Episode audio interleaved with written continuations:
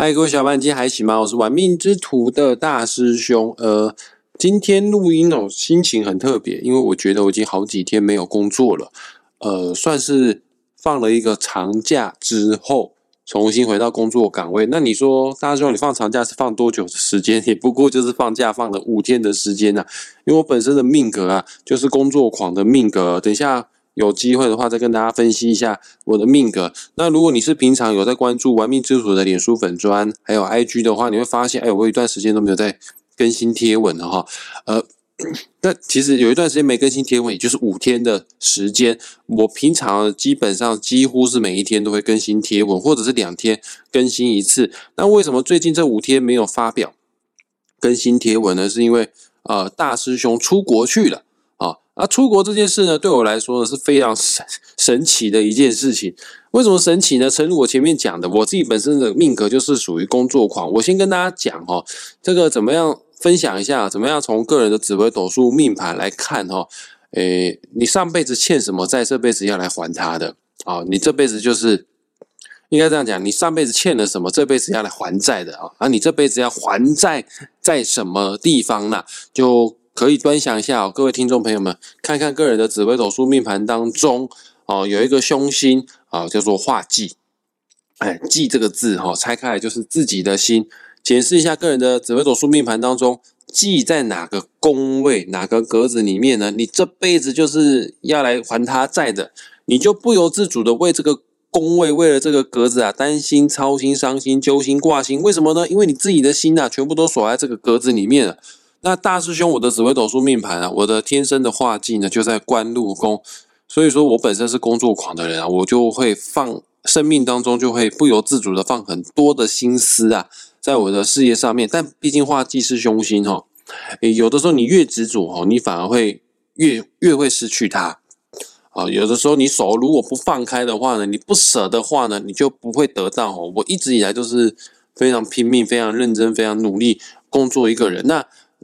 为什么要这么努力呢？某种程度，我也是乐于工作，我就觉得有工作就是非常心里面会非常的踏实。那其实这是心理生病的一种象征哦，忌就是你自己的心理生病了。哦，那各位听众朋友们，如果你画忌在举例，再多举一些例子，画忌在夫妻宫的话，你就欠感情债、欠伴侣债，你就不由自主自主的会为你的伴侣啊操心、伤心、揪心、挂心。啊，通常画忌在夫妻宫的不太会离婚哦。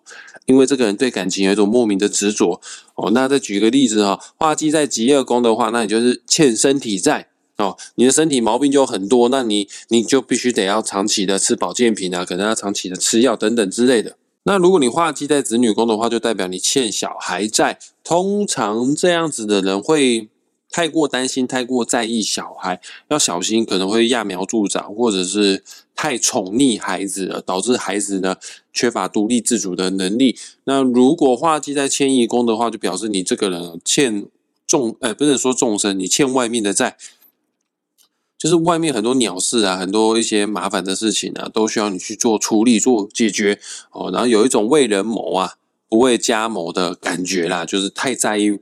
外人对自己的评价跟看法了啊，导致于你花了很多的心力啊，去帮助别人哈，有可能会离乡背景发展的，不常待在家乡哦。那陈如我刚刚讲嘛，我大众化记在官禄宫嘛，所以说我的心思都在事业上，我是工作狂，再加上我现在正在走的十年大限是这样子的哈。我跟大家说一下什么是大限。如果你学习过命理学的话呢，你应该有听过十年大运。那这个是八字的讲法，八字对于十年的运势习惯，给它一个代名词叫做大运。那我们在紫微斗数呢，关于十年的运势的话，我们都会习惯称为大限。其实大限跟大运它都是一样的意思，它都代表十年的运势。好，那各位听众朋友们，怎么看个人的大限呢？也就是大运呢？很简单的，你就看你现在岁数是几岁。像大师兄，我今年啊，我的虚岁，呃，对了，紫微斗数用的岁数全部都是虚岁哈。我今年的虚岁啊是四十岁，所以我现在正走在三十五岁到四十四岁的十年大限啊。这三，各位看一下个人的紫微斗数命盘啊，你看你几岁，你正处于正走在这个几岁到几岁的这个区间那个格子啊，如果。刚好是你的岁数的范围之内的话呢，就表示你现在在走这个大线，走这个运势啊。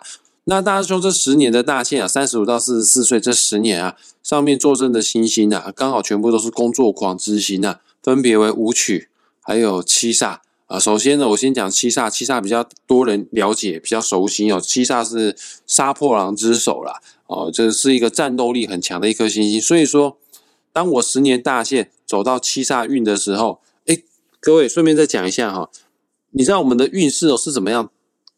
形成的命运是到到底是怎么样形成的？就是当你正在走七煞运的时候，你这个人不知道为什么在这十年的心态态度方面，你就特别想要战斗，特别想要奋斗。那一般我们在人世间所遇到的战斗的事情，大概都是在拼事业啊、拼工作啊，不是说跟人家打架啊、这种战斗啊。所以说我以前没有那么拼的。当然，我先天的命格就是工作狂，但是我在上一个十年，也就是。二十五到三十四岁这十年大限的时候，呃，我走的运势叫做天同，所以说那个十年我都在，虽然虽然说还是有一点点工作狂的特质，这个是我的本体没错，但是在那十年特别爱玩哦，然后特别喜欢享受享福。我还记得我这个在二十五到三十四岁这十年期间哦，不夸张哦，就是虽然说工作也很忙碌啦，非常的辛苦啊，但我基本上是两个月出国一次，诶因为我以前做的工作就是旅游业啦，啊，做旅游业本来出国几率就很比较高一些啊。做旅游业，我是带团的人啊，工作时间不是朝九晚五的上班族啊，不需要打卡，工作时间比较弹性啊，自由度比较高。我以前基本上是两个月会出国一次哈，然后甚至还有一年的时间在加拿大游学、游学打工哈。这个虽然说那时候做旅游业，呃。以前带团哦，现在没有了。以前带团确实收入不错，但是那时候就走天同运，天同是福星呢，他就喜欢享受享福啊，啊，赚到的钱哦，就就就很快就花掉了，然后也没有办法放太多的心思在事业上面。那现在这个十年运势已经不一样，这十年运势啊，现阶段十年走的是七杀运，然后就一直很想要战斗，很想要拼拼事业，好，然后再来不是只有七杀，我这十年运势上面的还有一颗星啊，这个。格子上面那颗星啊，叫做武曲啊。武曲这颗星也是工作狂啊。古书没有特别说他是工作狂，但是在现代的教学啊，我都跟学生说武曲是工作狂。为什么他是工作狂呢？是因为武曲这颗星根本就没有情趣，他没有什么生活乐趣啊。他觉得饭能吃就好了，不用吃大餐啊，生活能过就好了，不见得一定要出国旅行啊，不见得需要娱乐啦。哦，那我本身天生的命格。就有点工作狂的特质，再加上我这十年走在舞曲七煞这十年大运，没有什么生活享受，没什么情趣，不愿意享受，再加上舞曲是财星哦，所以说我这十年的生命的重心都是在什么赚钱，然后用七煞的态度，也就是战斗的方式，拼命努力奋斗的方式啊，去赚钱。那这十年哦，我真的哦，不知道为什么，从我三十五岁之后，我就不想要玩了，我就不想要旅行了，我甚至连旅游业都没有做了。哦，我就开始从事命理业之外呢，就是就是这段期间哦，真的对于出国啊、娱乐啊、看电影啊啊，就反正生活的消遣啊，完全都没有兴趣哈。也就是我上我今我这次出国啊，是二零二四年出国。我我有回顾一下，我上一次出国是什么时候？我上一次出国是二零一九年的事时间哦，就中间隔了很长一段时间，我自己都压抑哦，为什么会？愿意出国哈，那现在回想，我已经回回台湾了嘛？啊，我放假放了五天嘛，回台湾了。事后回想，我觉得有出国还是正确的选择啊。虽然说出国会很花钱啊，出出国呢，这个很多工作都停摆了。哦，不好意思，我的学生哈，你你我你们在赖群上面都有在叫我哈，然后还有一些个案私讯赖我啊等等，这这段期间我都没有回复你，包括我参加的一些这个商会的伙伴们，你们都有私讯我，这段期间我都没有回复你，是因为我在出国这段期间我就不想要看手机啊，我想说啊，我女朋友找我出国啊，然后我就想说啊，都已经二零一九年到二零二四年都没有带她出去哦，就就就就这段期间哦，就想说啊，不要不要看手机好了，那我事后。现就是现在来看的话，我觉得这五天哦，虽然说哦都没有工作，觉得内心有一点小空虚，但是还觉得是蛮充实的，蛮实在的。我也很开心，说哎，我女朋友竟然有揪我出国这这样子的计划，而且我什么东西都不用去想啊，要去哪里她决定就好了啊，要坐什么车她决定就好，要吃什么啊她决定就好，就整个我就整个整个就是一个废人的状态啊，就带着我的钱然后带着我的钱，然后就就就就这么样出去了哦。啊，也不是说我带着我的钱都是我女朋友的开销都都拿我的钱，也不是，我们也是都是各付各的。我就是他说去哪边我就去哪边，然后我都完全都不需要去思考。但是我跟大家讲一下哦，就是如果你要找咖。陪你一起出国旅行的话啊，你这个人又很懒，你不喜欢规划行程，你也不想要去思考说要吃什么，就是我就出国就是想要废的，想要去放松的，我什么都不想要去想的话呢，你要最好了，我建议你哦，旅行的旅伴啊，那个朋友伙伴呢，最好找命宫啊，他的紫微斗数命盘当中命宫坐镇的是福星的话，哎，他们就很特别会去规划行程，因为。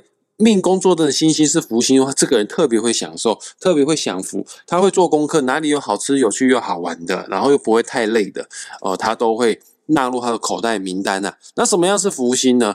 呃，就是命宫啊，坐镇的星星啊，如果是天府啊、天象啊、天同啊，还有化禄的话，坐镇在你的命宫的话呢，哎，这个人就是福星，就是跟他出国旅行的话，你都不用做功课。好，他行程也不会排的太紧凑，福星不喜欢把自己搞得太累哦。但是新奇、有趣又好玩的、好吃的啊，他他全部通通都会知道啊，全部都会帮你顺。因为跟他出去玩嘛，他就会顺便帮你规划的好好的哈。呃，这有点扯远了。然后我就这五天呢，就是完全就是一个放空耍废的状态，但是是有点累的，真是有点累的，因为要跑的行程也不是说行程很多呢，就是。我也不知道为什么就很累。我想想看，我到底是累什么东西？可能都太晚睡了，那就应该不是说太晚睡，应该是说太早起来了。然后饭店的设施真的是很好，然后因为这些设施很好，导致于我在享受这些设施啊，就会比较晚睡啊。关于这个饭店的开箱影片哦，到时候我会放在我的 TikTok 上面。哦，对了，各位 Podcast 或者是 YouTube 的听众观众朋友们。你们是否还没有追踪我的脸书啊？玩命之徒脸书，玩命之徒的 IG 啊，还有玩命之徒有在做 TikTok 做短音哈。有机会的话，这个 TikTok 也帮我追踪一下。TikTok 上面搜寻玩命之徒，你都可以找得到大师兄。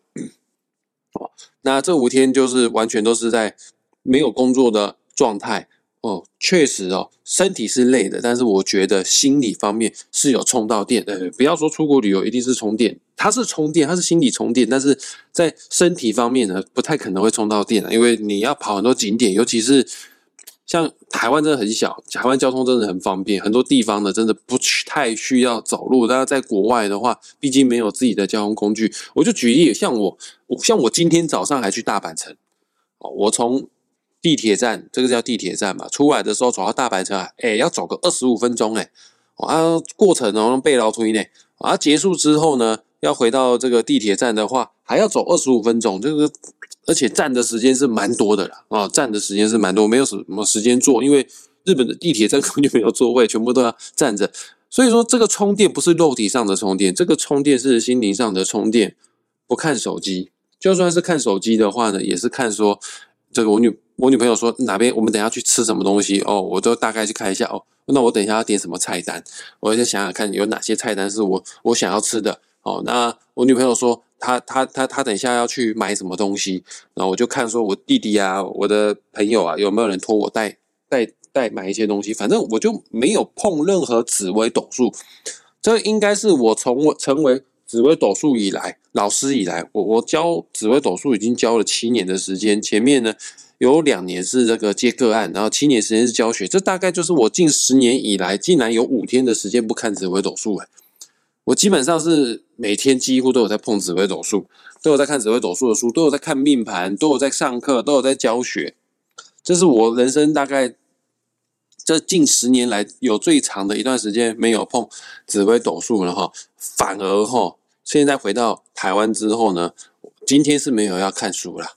但是我反而那个对于紫微斗数啊，这有一点点快要磨掉的热情啊，有找回来的感觉哈。所以各位听众朋友，如果你跟我一样是工作狂性质特质的人的话呢，诶，该放假的时候去放假一下哦，啊，行程不要排太满，让自己尽量慢节奏一点，慢火。好，这个对。相信我，它会让你的工作变得更有效率。那我现在讲让工作变得更有效率有点太早，毕竟我还刚回到台湾。可是我刚回到台湾，我就开始想要工作。那我今天在录这个 podcast 的时候，是没有剪接的，因为我打算不剪接的。但是我意外的发现，我讲的会比比我之前讲的内容都还要的顺。我今天是有点吓一跳，就是我现在讲 p a r k 的时候，竟然顺到是我觉得脑海里面在想说，待会这个节目直接就可以上架了，是不太需要剪接的哈。好，那我也再分享一下，我在这一次啊五天四夜去日本旅行，去大阪旅行，遇到一个非常有趣的事情。这个我有去环球影城啊，基本上去大阪旅游的话，大部分旅行团啊，或者是自由行的人啊，都必去环球影城啊。环球影城如果没去过的话，你就想象是一个游乐园的概念就对了啦。哦，那在里面呢，我玩了一个非常刺激的一个项目啊。其实我是蛮胆小的人，我不太敢玩刺激的项目啊。女朋友想玩嘛，然后就陪她玩一下。那她也知道这个就。说刺激也没有到特别的刺激啊，就是有点小刺激的项目。我在哈利波特的城堡里面哦，有一个项目哦。对了，我再补充一件事情哦，我诚心的建议各位听众朋友们，假设你听到这集的节目内容，你有计划要去环球影城的话，请你早在几个月之前啊，最起码要两个月之前，要要去上旅行社的一些平台，比方说 KKday 啊，或者是。啊，易游网啊，等等之类的，反正你就 Google 搜寻环球影城快速通关票。你真的没有买快速通关票的话，你进去都是看别人在玩的哦。我很庆幸呢，我有买快速通关票，就是不太需要排队，有很多重点设施，不是所有的设施，但是有些比较屌的、比较了不起的重点设施呢，你可以几乎不需要排队，很快速的玩到哈。那我就去玩哈利波特城堡里面一个。就是快速通关票可以玩的一个设施，它蛮刺激的哦。我跟我跟大家讲，这五告衰衰，你知道吗？我之前哦，跟我女朋友去儿童新乐园玩那个海盗船，然后玩到一半的时候，其实我不想要玩。我女朋友说，玩完这个海盗船，我们就回家，就可以不用玩，就可以回家。哦啊，我就不太喜欢玩那种太刺激的设施。那有些听众朋友听着听着就觉得，大尊你羞哈，海盗船哪有很刺激啊？不好意思。海盗船对我来说就是非常刺激的一个游乐设施，我已经是很紧绷，没办法。好，那我女朋友说玩完这个才可以回家，我们玩完这个就回家好不好？我说好吧，勉为其难就陪她玩这个海盗船。你知道玩到一半的时候，那个海盗船发生故障，它停不下来呢。我不知道一般玩海盗船大概是在上面荡几分钟的时间哦，可能荡个两三分钟哦。那我那个。我上去那一波，我荡的时间比平常啊，一般荡的时间荡两三倍，我都已经荡到想说，为什么他还不停下来的时候，还有广播说，不好意思，我们机器发生一些问题哦，请上面的这个游客哈，你们在稍作等待哈。哎，我等待的时候，那个海盗船还在荡哦，超衰。然后那个是在台北的儿童新乐园发生的事件。我这一次去日本环球影城，在哈利波特的城堡里面玩一个类似云霄飞车的，类似，因为它是嗯，应该这样讲。它不是室外云霄飞车，它是室内云霄飞车。好啊，这个室内云霄飞车里面有搭配一些哈利波特的情节啊。当我们在云霄飞车在摆荡的时候，正处在这个情节，就是哈利波特被幽灵攻击了。好啊，被幽灵攻击的时候，你在云霄飞车飞的时候呢，这旁边就会飞出一些幽灵。跟你的云霄飞车擦身而过，擦肩而过。而当这个幽灵飞到我的正面 face to face 的时候，面对面的时候，离我最近的时候，刚好我们云霄飞车就停电，它真的是停电了。那我的脸就看着这个幽灵，就跟我四目相交啊，啊，刚好就停电，云霄飞车就突然就停下来了。那超衰，我在上面，而且双脚都是腾空，在上面停了好长，停了多久我已经不敢去想，因为那时候我脑中只想着一件事，我好想要大便，我有点想要吐。哦啊，什么都不想想，不想去想，就那种生无可恋的状态哈。哦啊，停了一段时间，真的不知道几分钟，最后云霄飞车终于动了，那个该死的幽灵终于从我的面前哦动起来，离开了我的视线哈。那环球影城也对我们这一批的游客很抱歉，他还在门口说：“呃，莫一改，这大概就是我在想说，哎，你们可以再免费的再玩一次哦，不用排队，直接现场再玩一次。”哦，我不要，头也不回的就离开。我女朋友不要，我女朋友也快吐了哦。就是就是这个非常特殊的体验哈。那我我我也跟大家奉劝一下哈，就是因为我这次是有这么样做的哈，就是你个人的迁移宫如果有些凶星的话，在今年的话，出国旅行的话呢，你最好还是买下旅平险呢。哦，啊，什么样的迁移宫呢？不要看我原本先天命盘的迁移宫啊，请你端详一下哈，你这这个流年命盘的迁移宫，我现在就教大家怎么看呢？就是今年的流年是龙年，好，生肖龙，那对应紫微斗数命盘当中的十二地支啊，龙啊，对应的地支啊叫做辰。换句话说，全世界的地球人们，你们今年的流年的命宫啊。就在紫微斗数命盘当中的地支辰，因为今年毕竟是龙年嘛，生肖龙嘛。哦，那辰的对面呢？辰的对面呢就是地支戌。哦，那流年的命宫的对面也就叫做流年的迁移宫啦。啊，流年的迁移宫就是地支戌。哈，我跟大家讲哦，只要你流年的迁移宫有以下我讲的这些凶星的话，你要注意一下，今年出门在外，尤其是出国在海外呢，比较容易会有一些意外血光。啊，什么是凶星呢？